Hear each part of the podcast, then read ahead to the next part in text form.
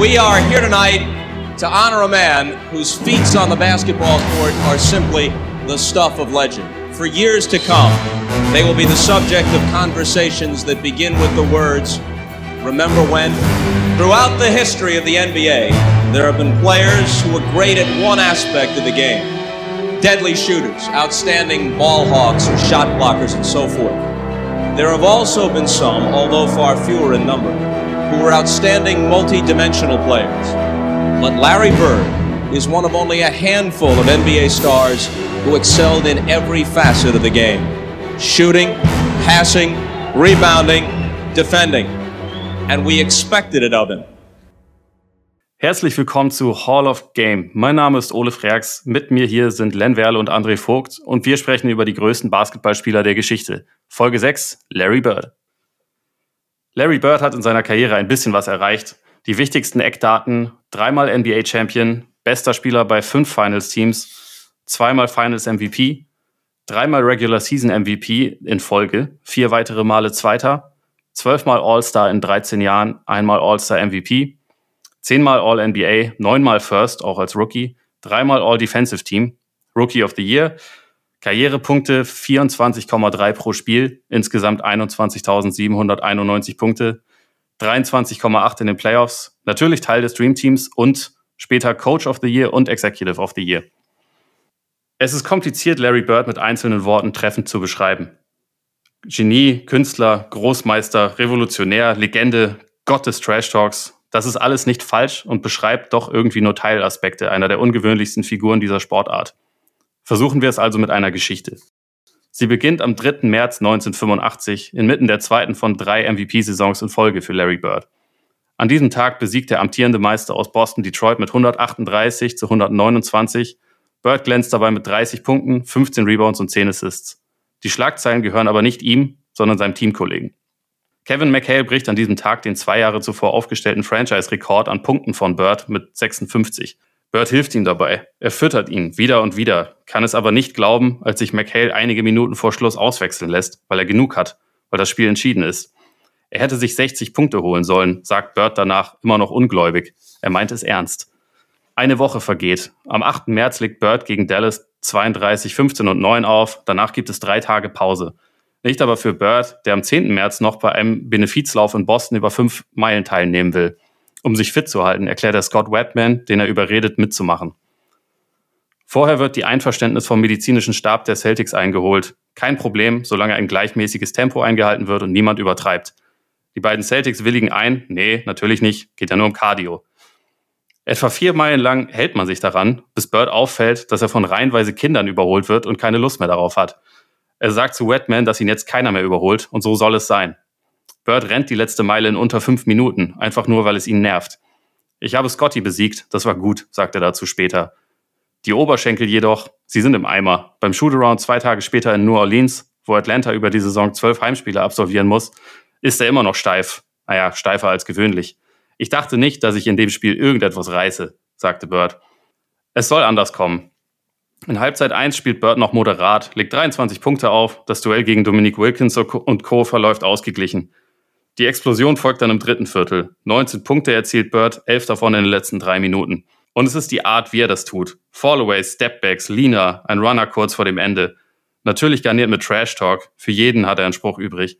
Er hat sich über die Atlanta-Spieler auf dem Court lustig gemacht, über die auf der Bank, die Coaches, sogar die Referees, sagt Robert Parrish später.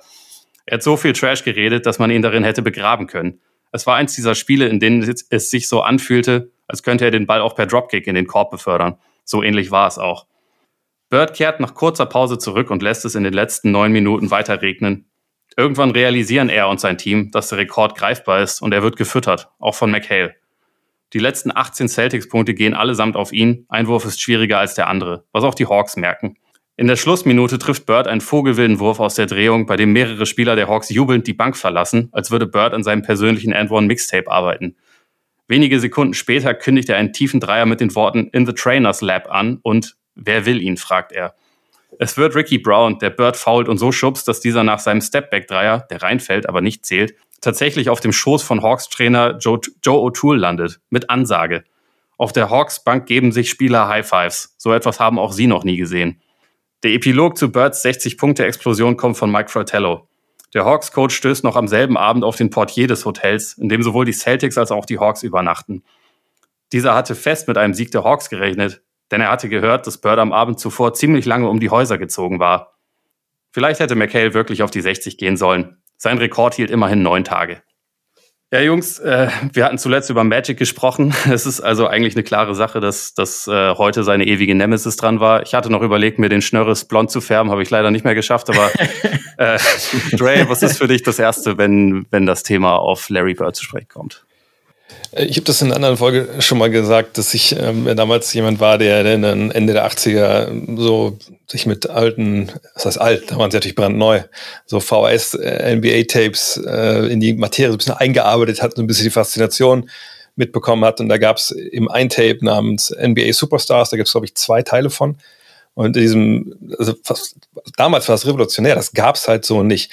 Was aber im Endeffekt war, waren es halt Musikvideos, wo einfach nur Highlights gezeigt wurden von dem jeweiligen Spieler. Und bei Superstars 1 war eben Larry Bird dabei. Das Lied war von John Cougar Mellencamp, Small Town. Und das ist so geil, weil das fliegt halt so eine goldene, äh, nicht mal eine DVD, das fliegt so eine goldene CD irgendwie rein, so wusch, wusch.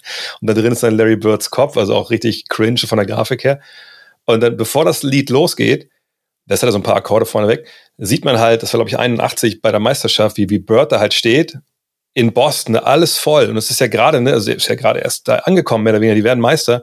Und äh, steht dann als erstes, was er irgendwie sagt, sind so diese ganzen Corporate-Sachen, so ja, so bla bla, das, danke, dass das ganze Jahr zu uns gestanden habt und so. Und, und dann sagt er halt, there's only one place I'd rather be French Lick, äh, French Lick. Und dann natürlich alle so am Jubeln und dann geht das Lied halt los. Und das Lied heißt ja auch noch Small Town und das war für mich so, ist mich bis heute eigentlich das, das perfekte Video, was man so über äh, Larry Bird machen konnte, weil der Song eben zu 100% passt. Er kommt aus dieser kleinen Stadt. Äh, es ist auch so ein, ja, so ein halber Country-Song irgendwie und dann hast du diese Szenen da drin von diesem, ja, das ist so geil. Eigentlich, weißt du, wenn das jetzt, jetzt ein Afroamerikaner wäre, würde man sagen, ja, das ist so street smart. Bei ihm sagt man jetzt, weil er weiß, ist Bauernschlau, dass er eigentlich das Gleiche ist. Und man sieht, wie der Basketball spielt und man, man sieht eben die Würfe, man sieht diese Täuschung, man sieht diese unmöglichen äh, Körbe, die er macht, diese Cleverness, diese Pässe. Und damals, ich habe es glaube ich auch schon mal gesagt gehabt hier, ne, so Spud Webb war für mich so unfassbar, als einer, der so klein ist, so danken kann. Jordan war unfassbar, dass er von der Freiwurflinie danken konnte. Und dann war da halt Magic, ne, mit seinen ganzen Zauberpässen, war auch unfassbar. Und dann war da halt Bird. So einer, wo du dachtest, oh, also in ein paar Jahren könnte ich auch, auch so aussehen wie der mit dem miesen Schnörres und der miesen Frisur. Und zu hoch scheint er auch nicht zu springen. Also warum kann ich das eigentlich nicht? Was natürlich totaler Blödsinn ist.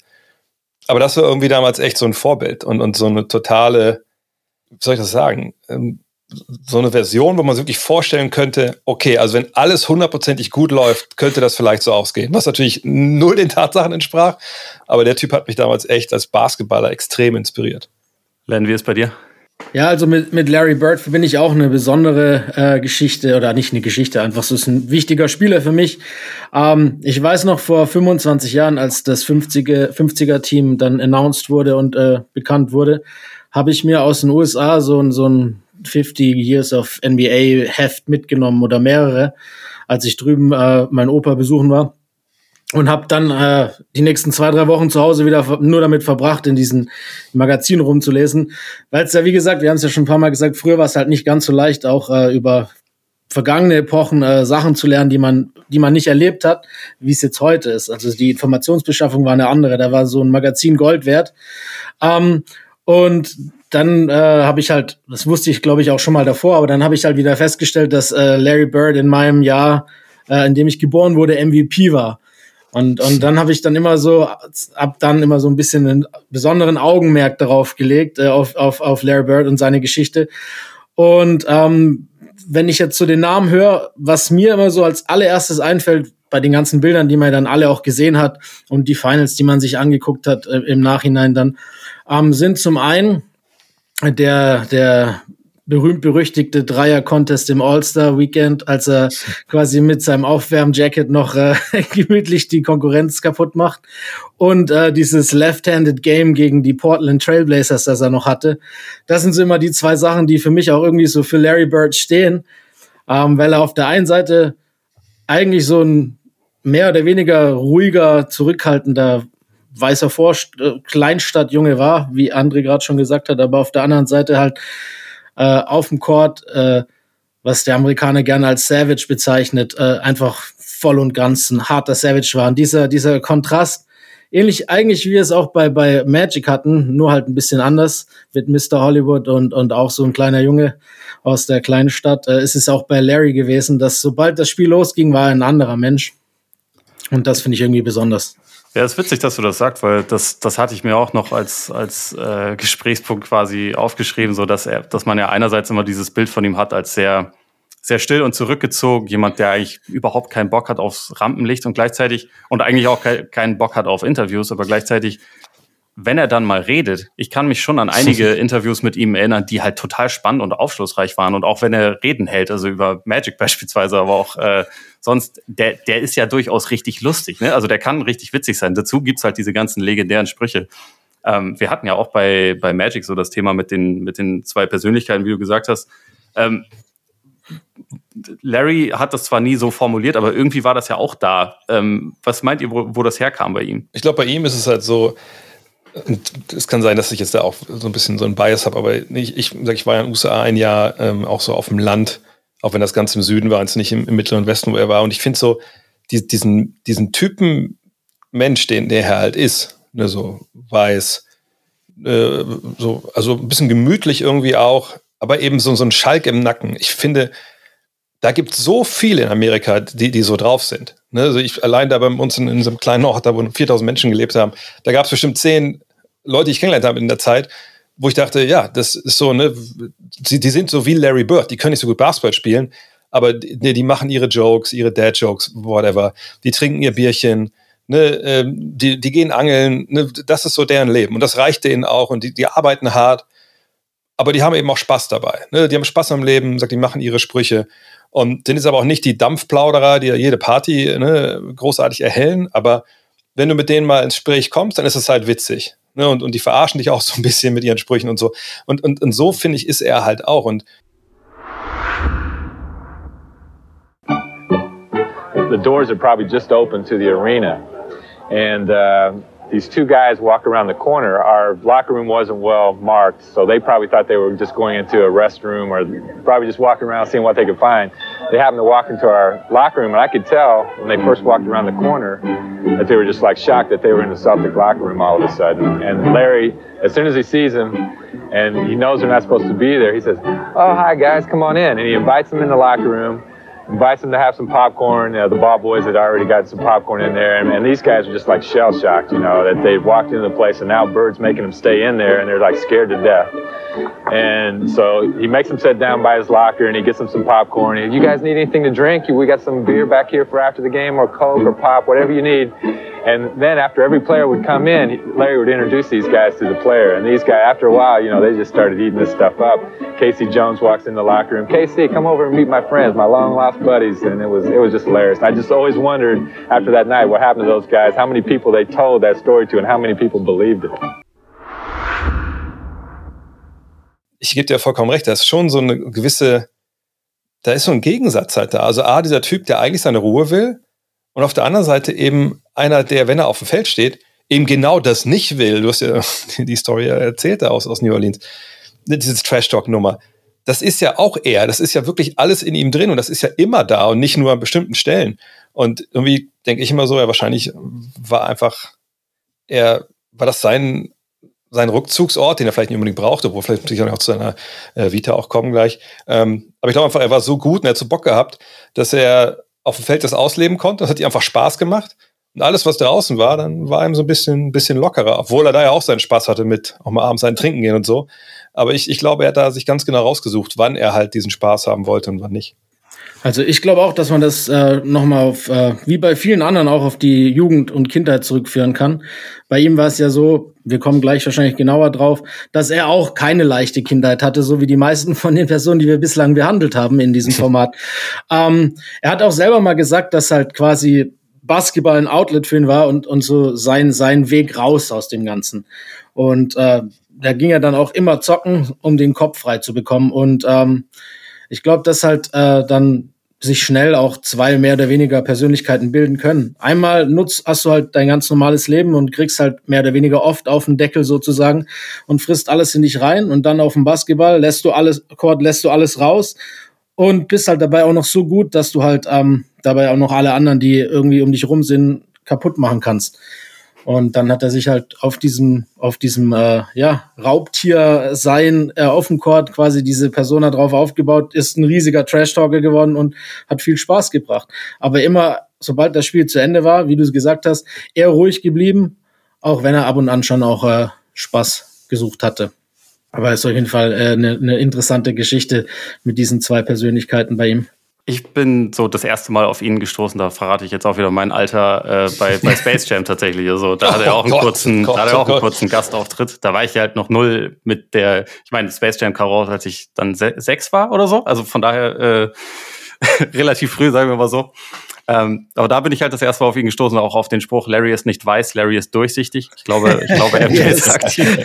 ähm, was ja tatsächlich auch, ja, sagen wir mal, ein bisschen ein, ein Thema wird, aber da können wir gleich noch drauf eingehen, weil je mehr ich mich dann mit ihm befasst habe später, also je mehr ich über ihn gelesen habe, je mehr ich gesehen habe, also von, von seinen Spielen, von seinen Highlights und irgendwie auch von seiner Art, habe ich halt immer mehr gedacht, okay, das, das, das ist eigentlich genau der Typ. Das, das ist der perfekte Spieler für mich. Der hat irgendwie einfach eine große Fresse gehabt, der hat auf eine Art und Weise gezockt, dieses halt die halt eigentlich komplett unvergleichlich ist und die, also wie Dre auch schon gesagt hat, wo man denken könnte, hm, ich könnte mir jetzt einreden, dass ich irgendwann die Sachen auch machen kann, weil ist ja gar nicht, also der, der kann ja auch nicht springen, so nach dem Motto, der ist nicht besonders schnell. Es ist zwar ein großes sich selbst belügen, beziehungsweise man muss es dann irgendwann so ein bisschen, bisschen anders sehen, was er in Wirklichkeit hat alles machen konnte, aber das, das ist irgendwie so dann mit der Zeit gekommen und ähm, ich würde sagen, ja, das Thema Trash Talk ist halt dann etwas, was was ihn extrem prägt und was ihn auch extrem ausmacht. Äh, ich würde mal vorschlagen, dass jeder von uns seine Lieblingsanekdote raushaut. Es gibt ja unzählige. Ich nehme an, ihr seid auch äh, bei der Recherche auf Hunderte gestoßen. Dre freut sich wahrscheinlich auch schon, auch schon auf die Postproduktion, äh, weil er einfach weil er auch mal 20 Minuten am Stück was laufen lassen kann. Aber ähm We're in LA and I'm hurt. So I can't play against the Celtics. You know I'm killing myself. So, you know, Larry warming up, the anthem is sung and get introduced, and right before they go out on the court, Larry comes down. He says, "You know what? Don't worry, I'm gonna put a show on for you." and he went out. I think he scored 38 points, about 20 rebounds, about 15 assists. And every shot he would shoot, he would turn to me. And I said, boy, and you would sit there. You know, the thing about it that I love about you is that, um, see, most guys talk trash and talk stuff and can't bag it up. But Mr. Bird, you know you can bag your trash talking up. Dre, hast du, hast du irgendwie einen Favoriten von, von Larry Stories?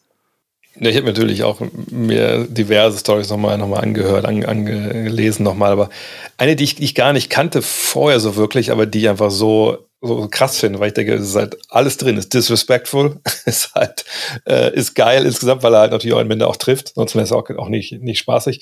Nee, es gibt wohl ein Spiel gegen Cleveland, ähm, wo Brad Doherty dabei war, kennt er vielleicht noch ein, eigentlich ein, sehr, sehr guter Center damals, leider viel zu früh mit, mit Rückenproblemen dann rausgegangen. Heute macht er, glaube ich, einen NASCAR-Kommentar bei ESPN oder so. Aber der erzählt eine Story, glaube ich, in seinem zweiten Jahr, wie dass es wohl kurz vor Schluss ist, klar. Ähm, und ähm, ich glaube, die Cavs liegen mit zwei vorne oder so. Und äh, Bird kriegt den Ball und Doherty sieht irgendwie, ach Mist, ich muss da rauslaufen und läuft raus. Uhr läuft runter und Larry gibt ihm eine Pumpfake. Er als Youngster springt und er sagt halt, naja, und ich flieg so an ihm vorbei. Und er sagt halt, fly, Bird, fly.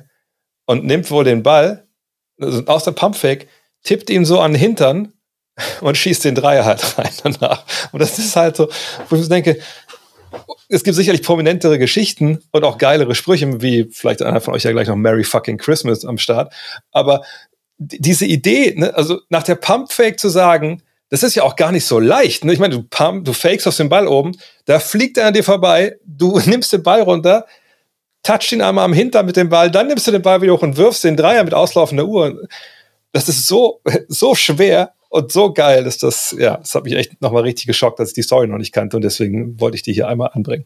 Das ist äh, eine richtig. Äh, also ich habe die auch schon gelesen jetzt im, im Vorlauf und ich fand es auch so so unglaublich gut, dass er das gemacht hat.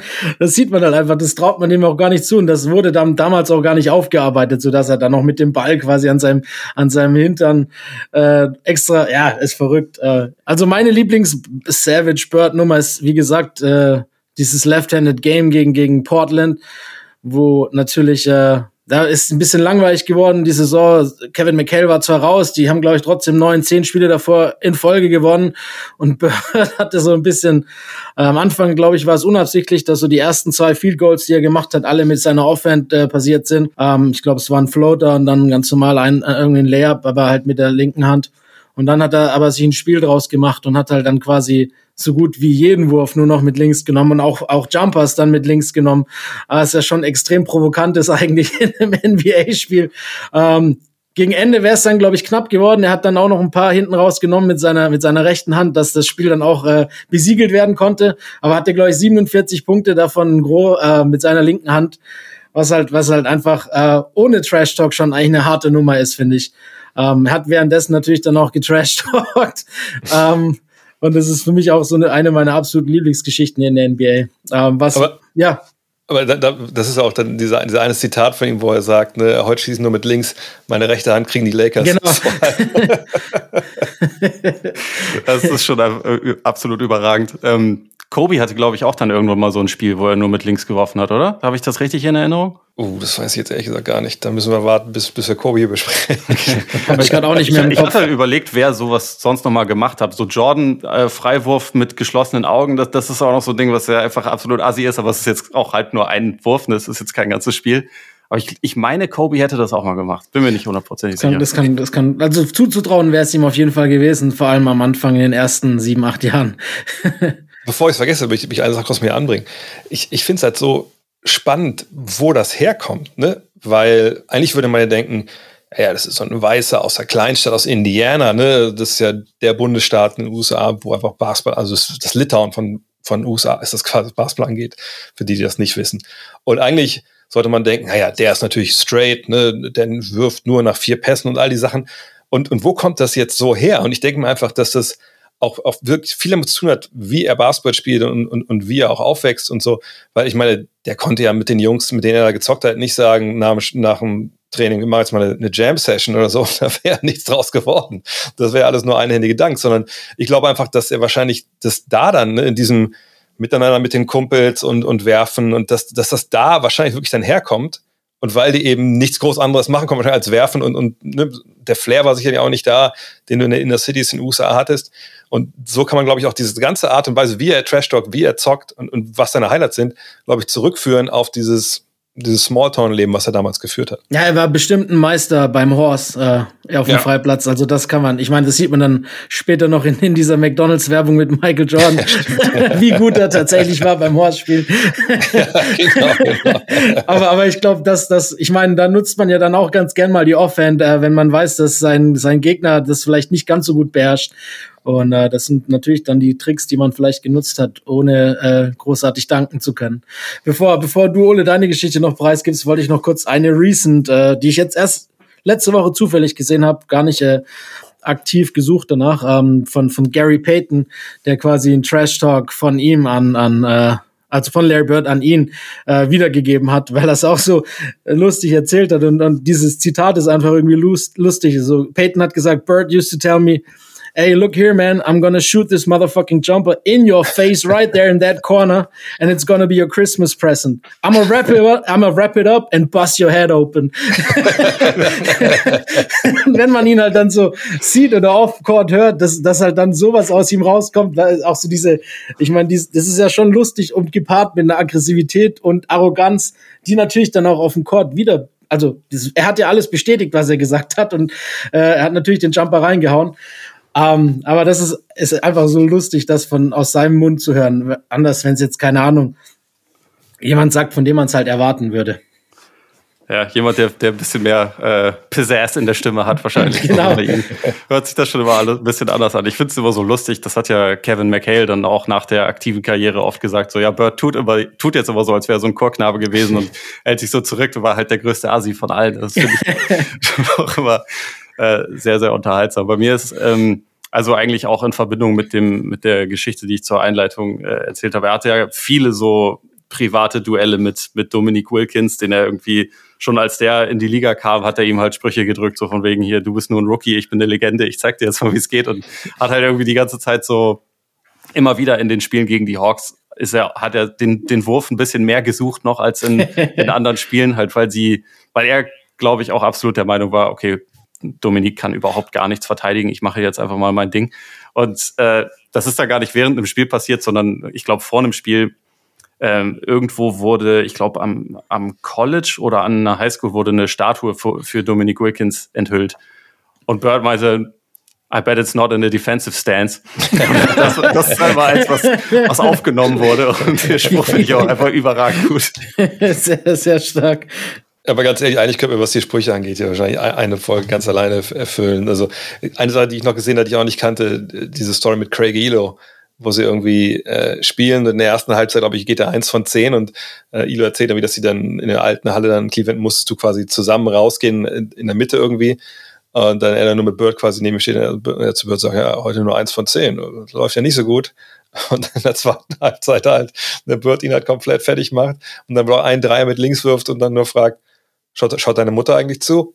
weißt du, solche Sachen halt und so. Ne? Es ist einfach so geil. Ja, oder er hat sich ja auch regelmäßig dann bei, bei äh, anderen Coaches beschwert und also bei, bei den, bei den Sixers, ja. also bei Charles Barkley ja, hat er sich ja. beschwert, weil er von einem Weißen verteidigt wurde. Und das war halt Bobby Jones, einer der besten Verteidiger überhaupt in der gesamten Ära, aber der Scheiß drauf, der weiße Typ, der kann mich nicht verteidigen. Äh, Wie könnte mich nur so disrespektieren? So. Genau. einfach, und dann halt einer, der selber weiß, das macht es halt noch lustiger auf jeden Fall. Das, das ist absolut überragend. Also der, der Kerl. Bei, bei, bei deiner einleitenden Geschichte mit den Hawks, also dieses äh, 60-Point-Game und, und die hat ja, hat ja dann äh, Atlanta, ich glaube, vier Spieler noch gefeind, ne, im, im Nachgang, ja. die dann auch Geldstrafen bekommen haben, weil sie eben so ausgerastet sind auf ihrer Bank, um den Gegner anzufeuern. Das ist schon auch eine großartige Geschichte einfach. Ja, das war vor allem irgendwie ein Rivale und eigentlich ja keine schlechte Mannschaft. Es ist äh, die, die gesamte Geschichte ist einfach, einfach geil. Aber ähm, wir haben ja in der vergangenen Folge auch schon relativ viel darüber gesprochen, wie, wie wichtig er und Magic so für die, für die Rettung der NBA waren. Ähm, ich würde jetzt, auch wenn das nicht mein Lieblingsthema ist, aber ich denke, wir kommen nicht ganz drum rum, auf das Thema Hautfarbe dabei nochmal zu sprechen kommen, weil äh, es ist sicherlich Blödsinn, was, was Dennis Rodman und Isaiah Thomas dann mal gesagt haben, so dass er als Schwarzer einfach nur ein weiterer guter Spieler gewesen wäre. Das wurde auch sehr im Frust gesagt. Ähm, aber Dre, ähm, meinst du, dass Birds Hautfarbe schon eine Rolle dabei gespielt hat, wie sehr er so zum Superstar wurde? Also vor allem medial, ich glaube jetzt gar nicht mal unbedingt als Spieler, sondern eher, wie er quasi so äh, nach außen hin verkauft wurde? Ja, also auf der einen Seite müssen wir nochmal ganz klar sagen, also wir reden ja nicht umsonst davon, ne, dass Magic und, und Bird ne, einfach die wichtigsten Basketballer sind wahrscheinlich in der Neuzeit der NBA, weil sie auch Jordan und allem halt den Weg bereiten. Es ist ja nicht so, dass wir so einerseits jetzt Magic haben und, und der hat es halt sportlich komplett verdient. Und daneben haben wir halt Bird, der da so ein bisschen mitläuft und der wird hoch äh, sterilisiert, würde jetzt ein Fußballer sagen, ne, zum, zu dem Gegenpart, sondern das ist ja wirklich so. Das kommt ja ganz organisch und fällt ja, haben wir letzte Woche auch schon erzählt, fällt der NBA wirklich in den Schoß, dass es diese Rivalität ja schon im College gibt. So, und ähm, ich, ich denke, wenn man sich anguckt, was er erreicht hat in seiner Karriere, du hast ja alles vorgelesen, da lässt sich ja nicht drüber diskutieren, dass das einer der 10, 15 besten Spieler aller Zeiten ist, je nachdem, wie man das jetzt ne, bewerten möchte. Und der, der Hype, der dann kommt, der ist vollkommen gerechtfertigt. Also da sehe ich gar nicht irgendwo auch nur annähernd Hautfarbe irgendwie mit reinspielen. Allerdings, finde ich, gibt es da diese andere Seite.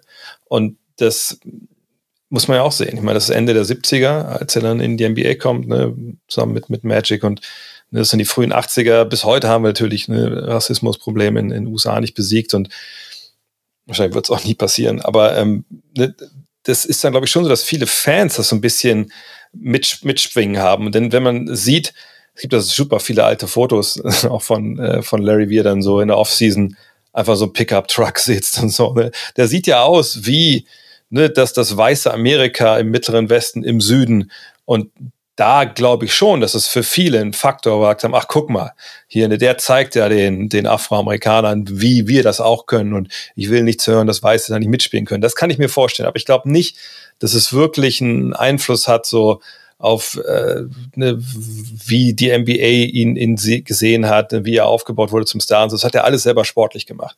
Aber natürlich hat er sicherlich viele Leute angesprochen, die, die ganz froh waren, dass dann Weißer auch mal MVP geworden ist und nicht nur die, die Afroamerikaner. Ich glaube schon, äh, also ich bin da ein bisschen anderer Meinung, aber ist ja auch nicht schlimm, das tut ja dem Gespräch gut. Äh, ich glaube, dass seine Hautfarbe ursprünglich und anfänglich schon auch viel geholfen hat. Ähm, die NBA hat durch Larry Bird sehr, sehr viele Fans wieder zurückgewinnen können, die sie verloren hatten in den 10, 12 Jahren zuvor äh, gerade weiß, weiße Fans, äh, hauptsächlich natürlich auch jetzt in Boston oder auch in New York. Zum Beispiel die Knicks, die ja in den 70ern eigentlich ein komplettes äh, Team nur aus Afroamerikanern, zumindest die Starting Five hatten wurden dann auch oft äh, als New York und dann N-Word-Bockers beschrieben im Volksmund und auch teilweise medial äh, hinter den Kulissen. Ähm, also das war schon auch echt eine äh, ne, ne starke, ja, ich sag mal, äh, Diskrepanz zwischen was man wie man sich nach außen gegeben hat und wie man intern auch noch gedacht hat damals. Das ist halt natürlich jetzt besser geworden als damals und damals war es wirklich noch krass. Deshalb glaube ich, dass die Anfänge schon auch geholfen haben. Ich meine, hinten raus, das, das ist das Bird, das ist einfach nur leider da eine Figur, die halt äh, weiß ist und Bird ist äh, einer der besten Spieler aller Zeiten und das hätte, da hätte auch kein Narrativ irgendwas geändert. Allerdings ist halt äh, dadurch äh, möglich gewesen, medial das so aufzubauschen, dass halt eben zum einen wieder mehr Fans äh, Anklang finden an der NBA und zum anderen halt auch, ich weiß nicht, wer das gesagt hat, einer äh, ich, auch von seinen, ich habe irgendein alter NBA-Spieler hat das auch mal gesagt. Das ist halt so, wenn man jung ist und NBA guckt, ähm, dann dann sehnt man sich immer, man, man will immer Leuten folgen, mehr oder weniger, oder Leute zum Idol haben, an die man sich irgendwie selbst, in denen man sich selbst sieht. Und ähm, deshalb sind halt so viele Schwarze für Magic gewesen und die Weißen hatten endlich wieder einen, äh, zu dem sie aufschauen konnten. Wie du vorhin schon gesagt hast, jetzt Hautfarbe unabhängig, aber der läuft wie ich, äh, der, der springt so hoch wie ich. Äh, wieso sollte nicht eigentlich ich auch sowas können, so nach dem Motto. Ähm, genau dann auch noch, wenn du ihn siehst mit so einem, mit so einem gefühlten ähm, äh, Weizenhalm in, zwischen den Zähnen auf seinem Pickup-Truck, ne? Das ist ja, wie du gesagt hast, das perfekte Model für, für äh, die, für das weiße Amerika der damaligen Zeit und wahrscheinlich auch noch der heutigen Zeit. ähm, und äh, ich glaube schon, dass da die Hautfarbe enorm geholfen hat, äh, das zu pushen, enorm geholfen hat, die Hallen wieder zu füllen. Ähm, eben gerade so in Boston. Und das dann, was dann gefolgt ist, sowieso immer hätte verkauft werden können. Das äh, ist sowieso klar. Aber ich glaube, wenn jetzt Bird schwarz gewesen wäre, dann wäre er genauso ein guter Basketballspieler gewesen, wie er es war. Nur glaube ich nicht, dass die NBA direkt so einen Anklang gefunden hätte oder wenn überhaupt. Äh, also ich glaube, mir, also ich persönlich sehe da schon auch einen relativ großen Aspekt an seiner Hautfarbe. Ich würde da, glaube ich, tendenziell auch eher, eher dir zustimmen und also Len und äh, das Gute an der Geschichte wiederum ist, finde ich, dass halt er er selbst diese Rolle ja nicht haben wollte. Also, äh, wie du gesagt hast, er zwar ein Model quasi für das, für, für so den Rust-Belt vielleicht, aber er hat ja nie irgendwie sich als hier, ich bin jetzt die große weiße Hoffnung definiert oder irgendwas, sondern eigentlich eher im Gegenteil, war halt, also das, das sagen ja auch alle, die mit ihm gespielt haben oder gegen ihn gespielt haben, der war halt irgendwie einfach einer von allen und hat selber keine, keine, keine Hautfarbe gesehen in der Hinsicht. Und ich glaube, das ist da dann halt ganz wichtig, weil, sag ich mal, die Rolle und der Stellenwert, den er bekommen hat, teilweise durch sein Spiel, teilweise vielleicht auch durch seine Hautfarbe, die wäre vielleicht bei anderen in nicht so guten Händen gewesen. Bei ihm war sie, war das halt, glaube ich, in, in guten Händen und deswegen ist es, ist es nicht, äh, ist es nicht ein Problem, aber es ja, gehört halt irgendwie angesprochen, denke ich auch.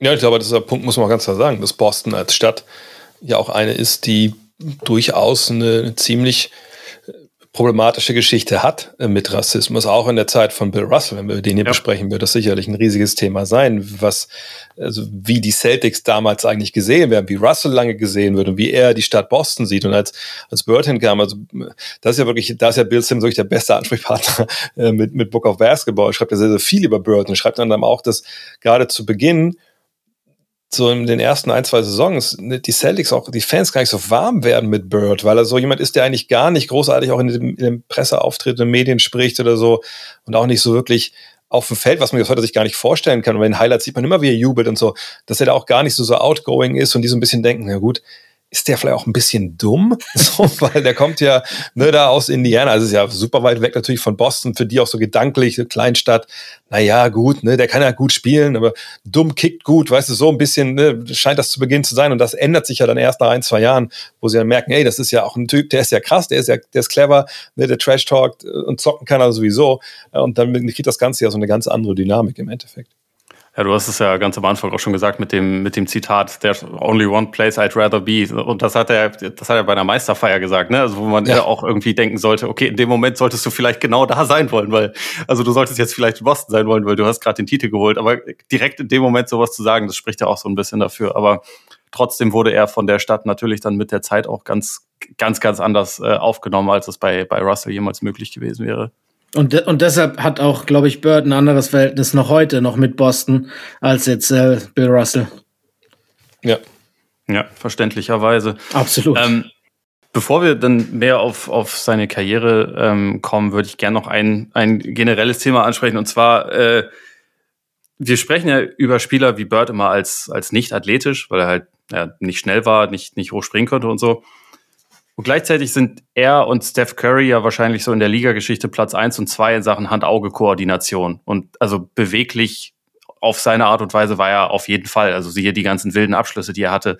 Ähm, findet ihr, dass dieser, dieser Begriff Athletik oder das Bild von Athletik, was wir haben, also im Sinne von Highflyer, der ganz schnell ist, ist das nicht eigentlich komplett, also viel zu, viel zu schmal gegriffen? Weil wir haben es vorhin gesagt, man dachte vielleicht, ich kann das machen, was Bird macht, aber in Wirklichkeit kann das ja niemand machen. Also einerseits wegen dem Basketball-IQ, aber halt auch wegen dieser, dieser, dieser magischen Hand-Auge-Koordination. Ich weiß nicht, ob ich das äh, unter den Schirm Athletik packen würde. Das ist mehr so Advanced Basketball-Skills. Ich weiß es nicht. Also in gewisser Weise äh, hat es natürlich seine Daseinsberechtigung auf dem, äh, in, in, in, ja, in der Sportwissenschaft.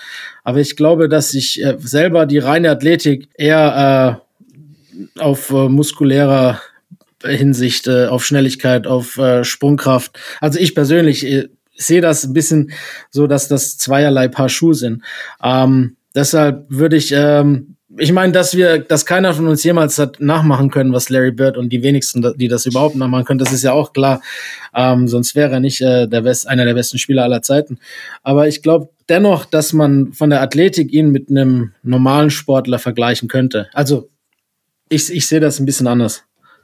Ja, es ist halt schwer. Ich glaube, es gibt nicht die eine Definition von, von Athletik und was das alles umfasst. Also ich habe ja schon ein paar Semester Sport studiert und ich habe damals äh, quasi eine Definition mitbekommen, die halt schon das äh, ganzheitlich versucht hat zu betrachten. Also eben nicht nur, was man allgemein als Athletik bezeichnet. Ich glaube, das, da können wir ja sagen, also wenn irgendwer Athletik schreibt auf Twitter oder nur in Artikeln, dann meinen die Schnelligkeit, und Sprungkraft. So, das sind die beiden Sachen. So, und vielleicht noch den Antritt dazu, wenn man es ganz ne, fein ne, auseinanderklamüsern will. Aber das sind die drei Sachen. Und, und alles andere fällt da halt hinten runter. Und das finde ich auch, dass das falsch ist. Denn äh, da gehört für meine Begriffe so viel dazu, was man so ähm, trainieren kann, aber was man auch natürlich auch nicht trainieren kann. Also Koordination, das ist ja auch ein ganz, ganz weites Feld.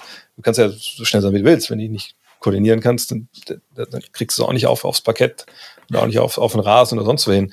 Äh, überhaupt solche Geschichten wie, wie Reaktionsfähigkeit, ne, Gleichgewicht, äh, Balance, das gehört für mich alles dazu, weil ich denke, dass das alles diese, soll ich das sagen, also diese Hardware, die es für mich ist im Sport, ne, dass dieses alles, was aus dem Körper kommt, was nicht damit zu tun hat, jetzt, wie liest du das Spiel oder wie, wie, wie, wie verstehe ich jetzt ne, gewisse Sequenzen, treffe ich die richtigen Entscheidungen, Ne, das ist eine andere Sache. Das ist für mich dann Software. Aber die Hardware ist alles, was körperlich damit zu tun hat.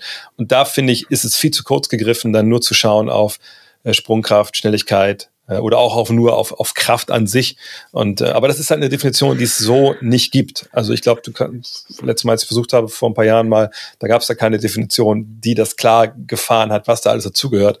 Äh, und ich würde, wenn man mich jetzt fragt, ist denn äh, Larry Bird athletisch, würde ich sagen, ja, ist einer der besten Athleten, die wir jemals hatten. Äh, aber wenn mich einer fragen würde, er konnte der schnell laufen und hochspringen, würde ich sagen, nee, da war ich sicherlich schneller und konnte höher springen als der. Ja. Aber das heißt nicht, dass ich ein besserer Athlet bin. Ja gut, wir sprechen ja immer noch von Profisportlern. Ich, ich also für mich ist es, ich, ich, wie gesagt, wenn du jetzt so sagst, ähm, Hardware, Software, für mich ist das Hirn dann eher Software und, und Hand-Augen-Koordination zum Beispiel fällt dann für mich eher unter den Aspekt Software. Ähm, Allerdings, äh, ich kann auch euren Weg absolut 100% nachvollziehen und äh, ja, es halt, liegt, fehlt halt einfach an, liegt an der Begriffserklärung, die halt nicht zu 100% irgendwie da aufklärt. Ja, ich, ich finde es auf jeden Fall irgendwie immer dann mal sinnvoll, selbst wenn man das nicht genau dann auf die gleiche Art und Weise definiert, dass man halt irgendwie mal hinterfragt, was, was kann irgendwie noch dazugehören. Ne? Also auch über die letzten Jahre haben wir das ja beispielsweise mit, mit Luka Doncic oder Nikola Jokic auch, die jetzt auch nicht die, die klassischen Athleten in der Hinsicht sind, so wie man, wie man das jetzt häufig definiert. Aber also Doncic beispielsweise hat halt diese Deceleration so mega gut drauf. Und das ist halt irgendwie auch ein Teil davon. Aber klar, es ist immer ein bisschen eine Frage, wie man das, wie man das zusammenfassen wird. Also. Ich meine, Athleten sind sie alle im Vergleich ja. zum, zur, zur normalen Bevölkerung. Äh, wenn du 82 Spiele in einem Jahr Minimum spielst, dann äh, muss dein Körper schon auch andere Voraussetzungen haben als der gewöhnliche. Dann, ähm, genau, sagen wir mal ein bisschen was dazu, wie er wie sein Weg quasi begonnen hat. Also wir haben schon angesprochen, er kommt aus einem sehr kleinen Ort namens French Lick in Indiana, ähm, ist da arm aufgewachsen, aber es gab zumindest eine äh, Zugang zu einer Basketballhalle, wo er auch hin durfte, wenn, wenn er jetzt nicht gerade Schule hatte oder Schultraining und insofern extrem viel Zeit dort verbracht hat, hat dann auch, also schon in einem sehr jungen Alter eigentlich so lokale Prominenz erreicht. Also es gibt immer so die Geschichte, dass in dem 2000 Leute Ort haben 1600 Leute mindestens seine Spiele immer gesehen, was halt irgendwie schon auch dazu dafür spricht. Es hat sich so ein bisschen rumgesprochen und diesen diese diese Massenbegeisterung, die er später auf seine Art ausgeübt hatte, die äh, die gab es da auch schon. in Indiana that the small schools competing against the big ones. Uh, even your your high, how small was your high school? God, I don't know. We've one of the smallest in the in the state. Uh, what happened? What what it is, Dan? Back in the day, back when I played, they they were we didn't have class basketball. Now they do.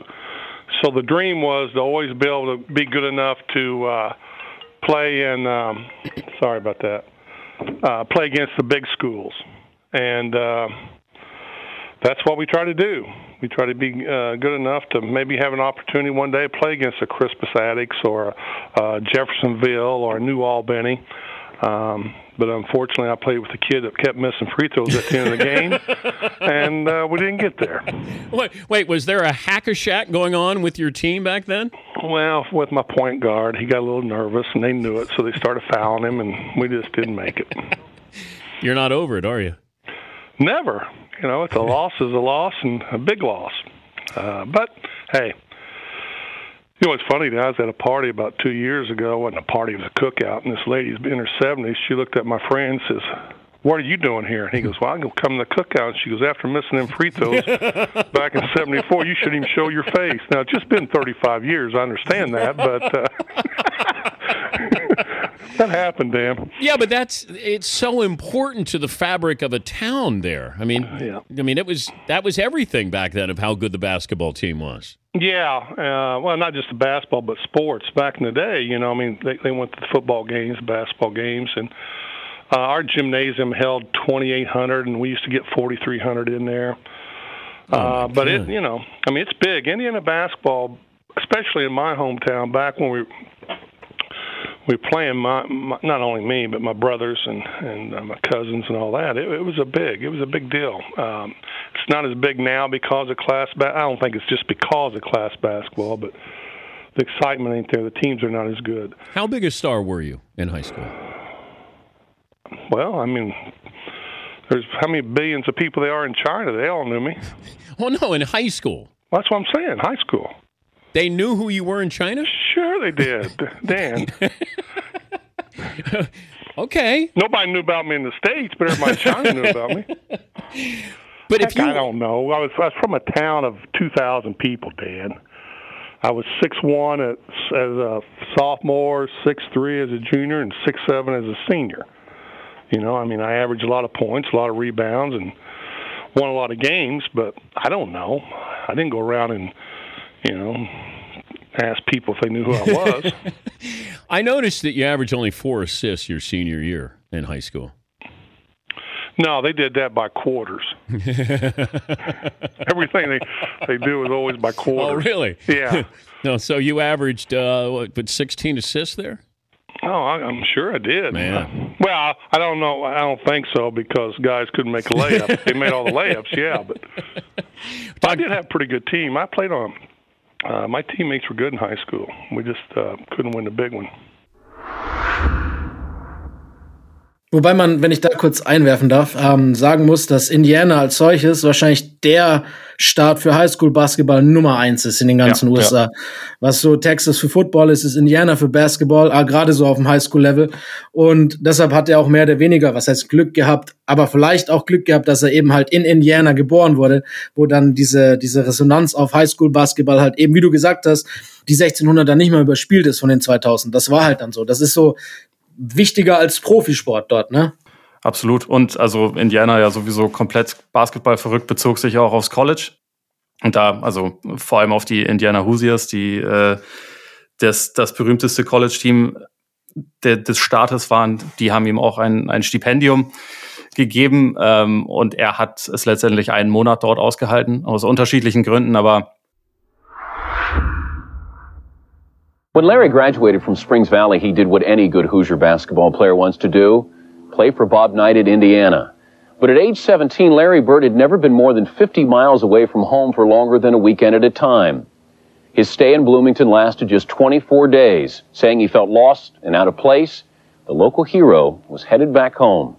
I don't think that I was uh, uh, either quite uh, quite smart enough or quite understanding enough of Bird's situation when he was here. He was uh, from a small town down in southern Indiana, French Lick, and and uh, had had had some tough things in his life growing up, uh, and uh, came here. And I kind of approached it uh, when he left toward the end of September. Well, you know, I wouldn't have chased May or Buckner or, or Abernathy, and, and I'm not going to chase Larry Bird either. Well, probably at that point in his life, uh, Larry needed somebody to chase him a little bit and, and to show a little bit more uh, compassion for his situation than I did at that time. I get back to campus and I see Scott May and my brother, Lauren, who happened to go to Indiana University. And I asked my brother, I said, Well, where's this kid named Bird? And my brother says, uh, Yesterday I saw him out on this road and it's called 37. I saw him on 37 with his luggage. I think he went home. Did you feel like a failure when you were hitchhiking home? No, I was glad to get out of there. The only thing I was worried about is when I got home how my family would react. And um, I can remember my mom was mad at me for three or four months after that. Uh, the first month we didn't even speak. And I can understand that. But I made the decision to leave and I was going to stick by it. I had everybody talking to me, trying to get me to go back. But I couldn't. I mean, it, it wasn't for me. And I had to get out of there and I did. I mean, I was upset about it a little bit because I, you know, I thought, well, what are you going to do? You know, and that was what the first question I asked. I said, well, what are you going to do? I mean, you know, you can't just lay around here and do nothing. Also normalerweise handeln wir What Ifs ein bisschen später ab, aber ich, ich denke, auf hier sollten wir das zumindest schon mal ansprechen, dass der normale Verlauf ist ja so, er, ver, er verbringt dort seine College-Karriere, wird Nummer 1 Pick und landet halt niemals in Boston. Das heißt, äh, da sind wir eigentlich schon mal sofort an dem Punkt, wo man die gesamte Geschichte der 80er so ein Stück weit umschreiben kann, weil er halt auf einem total krummen Weg dann eigentlich äh, in die Liga gekommen ist. Ja, und vor allem, wenn ich mich richtig erinnere, also meine Bobby Knight ist damals der Coach in Indiana, das ist absolute Legende und einfach auch ein richtig harter Hund, aber auch so ja. einer, der dafür bekannt ist. Naja, also die waren zwar sehr erfolgreich unter seiner Zeit, deswegen ist er auch so eine Legende, ne? Die ist, glaube ich, drei oder viermal eine gewesen Serie NCAA. Aber äh, bis auf Isaiah Thomas, ich, ich vergesse jetzt irgendwen, bringt er eigentlich nie jemanden in die NBA, der wirklich da zum Superstar wird. So, ähm, auch weil er, ne, der hat halt sein System, da lässt das laufen, lässt die Jungs laufen. Klar, mit 84 wird er auch mit, äh, mit Michael Jordan, äh, dann gewinnen die Olympia. Ähm, und äh, klar, da, da sagen auch, sagt auch direkt, er weiß, wie gut Jordan ist und so, aber selber so, er hat nie wirklich diese, diese Stars hervorgebracht. Und in Bird geht ja dahin, du hast angesprochen, Ole ist dann Monate auf wieder ab und, und sagt ja auch, ich musste da weg, das war mir alles zu groß. Wenn man da mal nachguckt, also Bloomington, wo das ist, das ist eine 80.000 Einwohnerstadt. das ist jetzt nicht, dass er, der ist nicht nach New York gegangen, aber es war ihm halt zu fett. Und ich weiß im Nachhinein nicht, was aus Bird wird, wenn er bei, äh, bei Knight spielt. Ne, drei oder vier Jahre, was ja damals auch einfach noch total gang und gäbe ist. Und Knight ist so jemand, mit dem ich viel beschäftigt habe, ähm, viele Bücher über den gelesen habe. Und das ist ja einfach so ein totaler Disziplinfanatiker, der dir zwar das Spiel beibringt, so wie es gespielt werden muss, aber unfassbar hart ist, noch handgreiflich wird und all diese, diese negativen Dinge hat. Und ich frage mich immer, ey, wie hätte das funktioniert mit den beiden, wenn wir schon mal bei What If sind? Denn auf der einen Seite ist ja Bird genau der Spieler, den der halt liebt. Ne? Der, der liest das Spiel perfekt, der kann werfen, der hat diese Mental Toughness, das ist ein ganz großes Thema bei Bobby Knight. Aber auf der anderen Seite, ich glaube, dieser, dieser Larry Bird, das ist ja noch nicht der Larry Bird, der danach Bloomington kommt, sonst wäre er da nicht nach einem Monat wieder abgehauen, sondern das ist, glaube ich, noch ein ganz fragiler, junger Mensch, der, glaube ich, immer noch mit zu tun hat, dass sein Vater ja, ne, die Eltern lassen sich scheiden, Vater begeht Selbstmord, ne. Das ist ja eine Sache, die er sicherlich auch mit sich mitschleppt. Und ich frage mich wirklich, ob er, wenn er da bleibt, ob das nicht kaputt geht mit bei ihm. Und ob er wirklich dann nicht einfach ja jemand ist, und da gibt es ja viele Geschichten auch, gerade aus dem Mittleren Westen, ne, geiler Highschool-Spieler, bisschen College und dann ne, hört er auf damit. Und er hätte ja fast aufgehört mit Basketball. Ne, das, ist, das ist ja auch mit drin in der Geschichte. Also von daher, ich, ich glaube ehrlich gesagt, von eine weirde Art und Weise ist es gut, dass er da nur einen Monat ist, dass er seinen eigenen Weg geht, eben über Indiana State, die ja gar keine Rolle spielen im College Basketball zu dem Zeitpunkt, sondern einfach nur ne, über auf glückliche Zufälle dann ihn da landen können überhaupt. Und dann geht diese Karriere erst los. Und ich glaube wirklich, er brauchte diesen, diesen Schritt zurück erst noch. Ich glaube nicht, dass er bereit war, für Bobby Knight zu spielen und dann diesen Weg da zu gehen. Glaube ich auch. Äh, also dieses What If hatte ich mir auch im Vorhinein überlegt gehabt. Ähm, auch wenn er vielleicht reingepasst hätte, dadurch haben wir ja vorhin schon angesprochen, dass er Basketball auch dazu genutzt hat, äh, als Ventil vor der, vor dem, ich nenne es mal jetzt normalen Leben, äh, mit dem Selbstmord. Dann hat er jung geheiratet, ein Kind bekommen und die Ehe ist wieder in die Brüche gegangen. Hat alles, äh, ist schon viel passiert mit ihm. Und dann äh, quasi auch noch den Druck vom Coach zu haben, wie du gesagt hast, der dann auch manchmal Hand an, an den Mann gelegt hatte, ähm, dass halt dann dadurch das Ventil nicht mehr Basketball sein kann, weil eben Basketball zu sehr mit der normalen Welt vermischt wurde. Ähm, dass ihn das halt mehr oder weniger so an seiner Entwicklung, die er natürlich dann im College auch gerade als er zum College gegangen ist, äh, in der Highschool, hat er zwar auch äh, gepasst, aber er war niemals der Passer, der dann später in der NBA wurde zum Beispiel. Ähm, dass ihm dann vielleicht das auch die Freude am Spiel hätte nehmen können, die für ihn ja auch elementar wichtig war, zusätzlich zu, zu dem Trieb äh, zu gewinnen. Und ich glaube, wie du gesagt hast, da ist es dann ideal gelaufen, dass er halt abgebrochen hat, ein Jahr später dann an die weitaus kleinere äh, äh Uni gegangen ist mit der er dann natürlich Erfolge geholt hat, die auch kein Mensch hat kommen sehen. Und vor allem muss man nochmal noch mal ganz erwähnen, äh, diese 1600 Leute, die da bei seinen Heimspielen waren, ne, das ist ja für Indiana einfach auch eine lachhaft kleine Nummer gewesen. So, ne? Die, die haben Highschool-Hallen, da passen 10.000 Menschen rein. Das kann man sich hier gar nicht vorstellen, aber es ist ja wirklich so. Und äh, die Geschichte, die er dann äh, durchlebt, jetzt wird äh, Ole nicht wissen, wovon ich rede, aber es gibt diesen schönen Film, auf Deutsch heißt der Freiwurf, auf, auf Englisch heißt der Hoosiers. Denkst du, der dieses. Ah, ja. Kennst du wirklich nicht?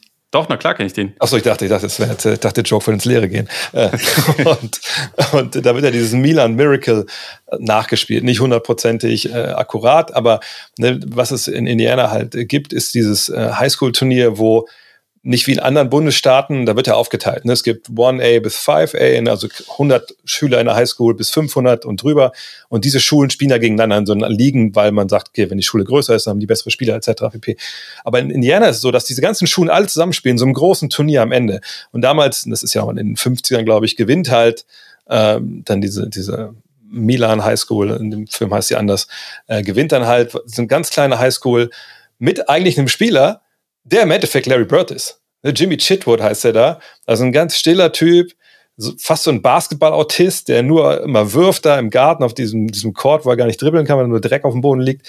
Und Larry Bird lebt ja genau diesen Film. Er lebt ja genau diese, diese Romantisierung dieses Jungen vom Land, ne, der da irgendwie ne, neben seinem Maisfeld sich da halt einen Korb vom, was ich vom Opa an irgendeinen Telefonmast hat schrauben lassen und den ganzen Tag nur wirft und wirft und wirft und, und dann einfach so zum Star wird. Das lebt er wirklich. Ne? Der kommt nach Indiana State. Ich meine, der macht in seinem ersten Jahr 33 Punkte pro Spiel. So, ne?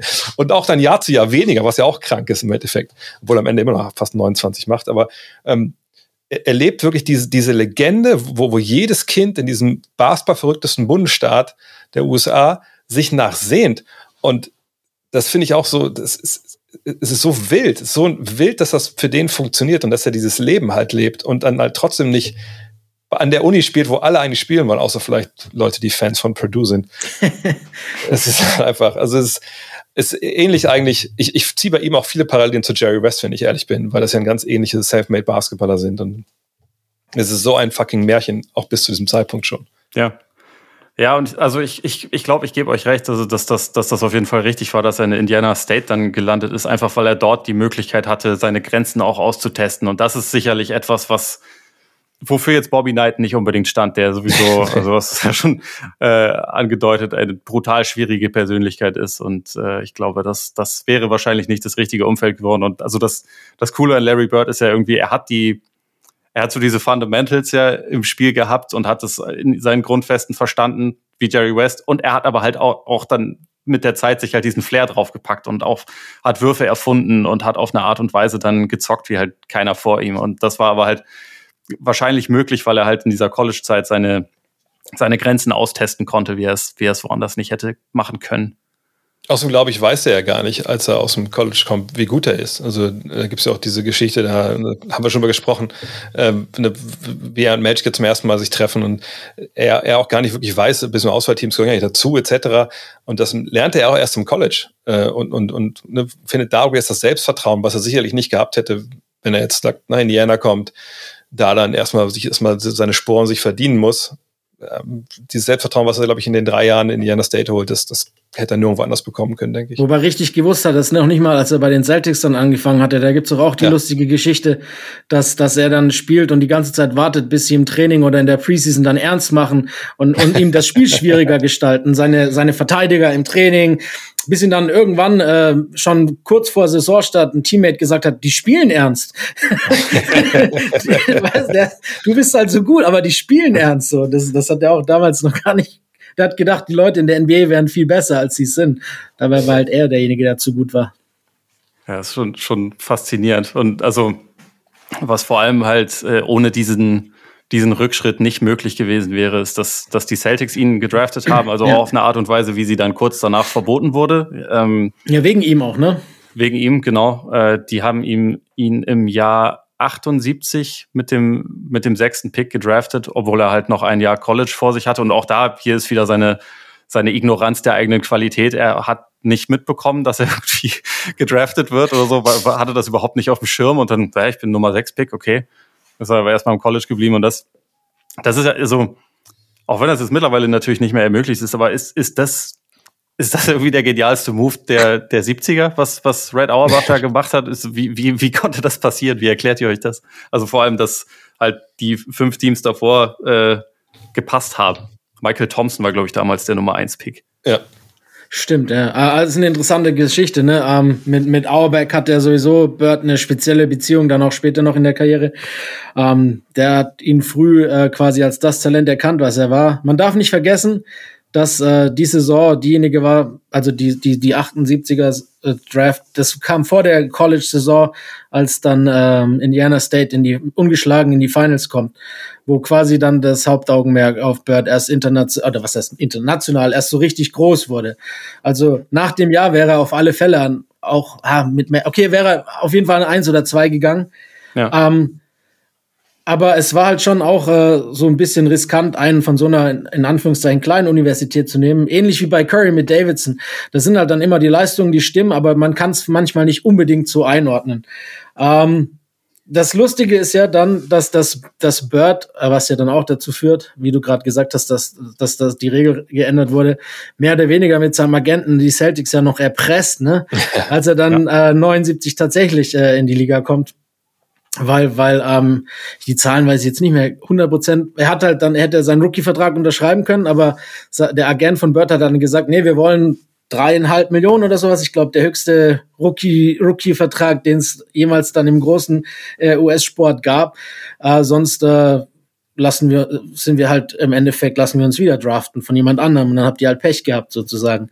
Und dann haben die Celtics halt gesagt, ja, okay, äh, mehr oder weniger sich drauf eingelassen. Also diese, diese, diese Love Story Bird Celtics fängt ja eigentlich mit, mit einer kleinen Erpressung an, wenn man ehrlich sind. Ja.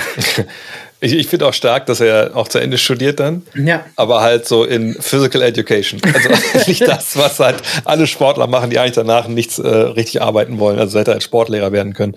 Ähm, ich finde das, das ist, als ich damals mh, das zum ersten Mal überhaupt dann äh, gelesen habe, dass das so gelaufen ist, dachte ich so, Moment, was? Wie, wie geht das denn? Also ich, für mich war immer klar, du musst erstmal vom College runter und dann, also entweder nach vier Jahren oder halt dich halt dann ne, anmelden. Und dann, verdammt, die haben den ein Jahr vorher gedraftet, der hat dann noch gespielt. Wieso hat das denn keiner gemacht? Aber bei ihm war es ja so, dass er technischerweise schon vier Jahre am College war, glaube ich. Ne? Wie war genau, das? Genau, weil er halt weil er das Jahr zuvor ja. in Indiana war, also die, genau. den Monat.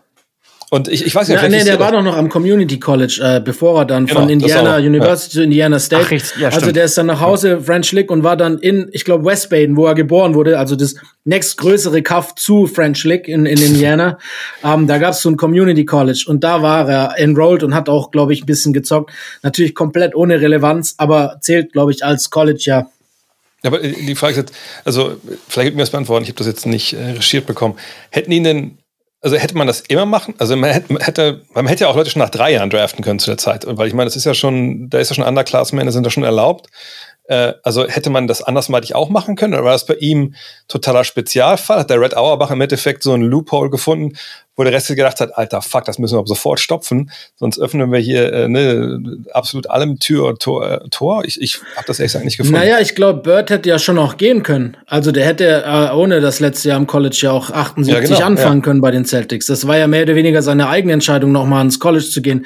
Äh, so, so blöd so blöd sich das anhört, so blöd sind halt wahrscheinlich die wenigsten gewesen, zu sagen, äh, ich, ich, ich äh, gehe noch mal ein Jahr ins College mit der Gefahr darauf, äh, mich irgendwie schwer zu verletzen und dann Pech zu haben. Ähm, davor war es ja dann immer diese, diese Debatte, äh, ABA, NBA, wir hatten es ja bei Gervin, dass er im Endeffekt auch von Phoenix gedraftet wurde, aber sich dann äh, dafür entschlossen hatte, weiterhin äh, bei den, bei den äh, Spurs zu bleiben in der ABA. Ähm, und bei Bird ist es halt die College-Nummer, aber ich glaube, dass die meisten, die halt nach drei Jahren auch dann gedraftet wurden, einfach an die NBA gegangen sind, äh, zur NBA gegangen sind, dass halt dieser, dieser, dieser Fall oder diese Frage sich sonst eigentlich gar nicht so gestellt hat. Ja, soweit ich weiß, ist, glaube ich, auch der Unterschied, dass er sich halt nicht aktiv äh, angemeldet hat zum Draft. Genau, das meine Was ja ich, sonst ja, Leute ja. gemacht haben, weil sie halt auch dann weg wollten, beziehungsweise rausfinden wollten, ob sie gedraftet werden können, während er das ja, das ist ja quasi automatisch passiert und anscheinend nicht mal so richtig hundertprozentig wissentlich zunächst. Also so wie er das erzählt, hat er wirklich erst danach dann erfahren, dass er an, an sechs gezogen wurde und hatte das vorher gar nicht so richtig auf dem Schirm. Ja, auf jeden Fall ist es eine super crazy Story und zeigt auch echt so, ne, ich meine, Red Auerbach, der sicherlich auch noch ein paar Mal hier auf, auftauchen wird, der in den 60ern ja schon alle über den Tisch gezogen hat, hat das aber auch noch Ende der 70er geschafft. So, so ist es nicht. Ja, und auch, also ganz zu Beginn von Birds Karriere in Boston dann halt mit dem nächsten besten Trade aller Zeiten. Genau, und genau. ich würde sagen, damit eröffnen wir gleich einfach mal Folge 2 und äh, nehmen das Ding hier rüber. When you got here out of Indiana State, there's a story about when it dawned on you that you could be more than just a very good player, but you could be somebody who really mattered in the history of this league. Well, we was practicing in Marshfield, and uh, it's it's really not a fair story because we was practicing in Marshfield. The rookies and some of the veterans came down, and the first day we played, and and ML Carr was guarding me, and was tough, and you know it's typical rookie thing. But the next day, Rick Roby guarded me, and when, when Rick was uh, defending me, and that night I knew I was going to be a great player.